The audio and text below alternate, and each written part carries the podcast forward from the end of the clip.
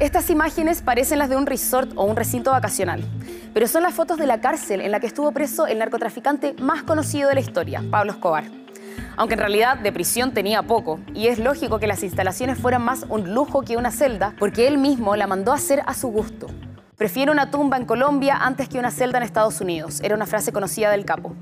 El gobierno de César Gaviria al inicio de los años 90 planeaba extraditar a Escobar y a su grupo cercano a Estados Unidos. Pero el capo inició una serie de delitos para intimidar a las autoridades y evitar que esto ocurriera, incluyendo el secuestro de un grupo de periodistas a modo de amenaza, e incluso terminó quitándole la vida a una de ellas, la directora del noticiero Krypton, Diana Turbay. El 19 de junio de 1991 se entregó a la policía pero no lo hizo porque se arrepentía de su pasado ni mucho menos, sino que fue todo parte de una estrategia que más tarde le rendiría millonarios frutos. Escobar se entregaría a la justicia con la condición de eliminar el tratado de extradición al país norteamericano.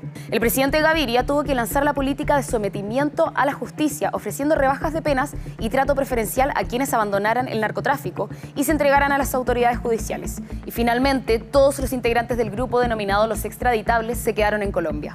Gran error, pero esto no lo sabrían hasta un par de años más adelante. Llegó el día y Escobar aterrizó en helicóptero a su nuevo hogar, una cárcel llamada La Catedral, a la que llegó junto a sus hombres de confianza, incluyendo sicarios y guardaespaldas.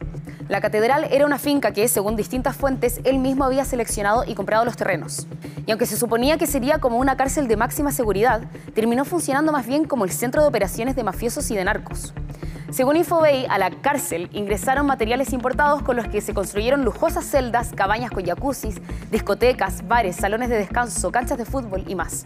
Pero también ingresaban mujeres que iban de visita, incluyendo reinas de belleza y hasta enemigos del mafioso que luego no salían vivos. Pero eso fue solo el principio de varios sucesos extraños que ocurrían ahí dentro. La habitación de Pablo no tenía rejas ni celdas de cemento. Fue decorada por su esposa, de hecho, Victoria Henao, quien solía visitarlo junto a sus dos hijos, Juan Pablo y Manuela. Por supuesto, ingresaba sin ningún tipo de inconveniente, pero no era la única mujer que llegaba a visitar al patrón. En su libro Mi vida y mi cárcel con Pablo Escobar, la mujer cuenta, mi sorpresa fue mayor cuando leí cartas escandalosas de mujeres que recordaban con todo tipo de detalles los recientes encuentros íntimos con él y lo invitaban a repetirlos cuantas veces quisieran. Otras escribían textos floridos en los que soñaban con otra noche de pasión en la catedral. Incluso se comentaba que las orgías eran recurrentes, mientras que la red de narcotráfico seguía funcionando con normalidad, liderada desde las paredes del recinto. Pero la vida de lujos estaba a punto de ser arruinada nuevamente por el presidente Gaviria y Escobar jamás lo iba a permitir. Un año llevaba Pablo Escobar viviendo en la catedral cuando el mandatario le da una orden al ejército. La instrucción era tomarse la finca y trasladar a los narcos a una cárcel militar. En la cárcel de la catedral está pasando algo muy raro y no sé lo que es, decía al teléfono Jorge Mesa Ramírez, alcalde de Envigado, donde quedaba el penal.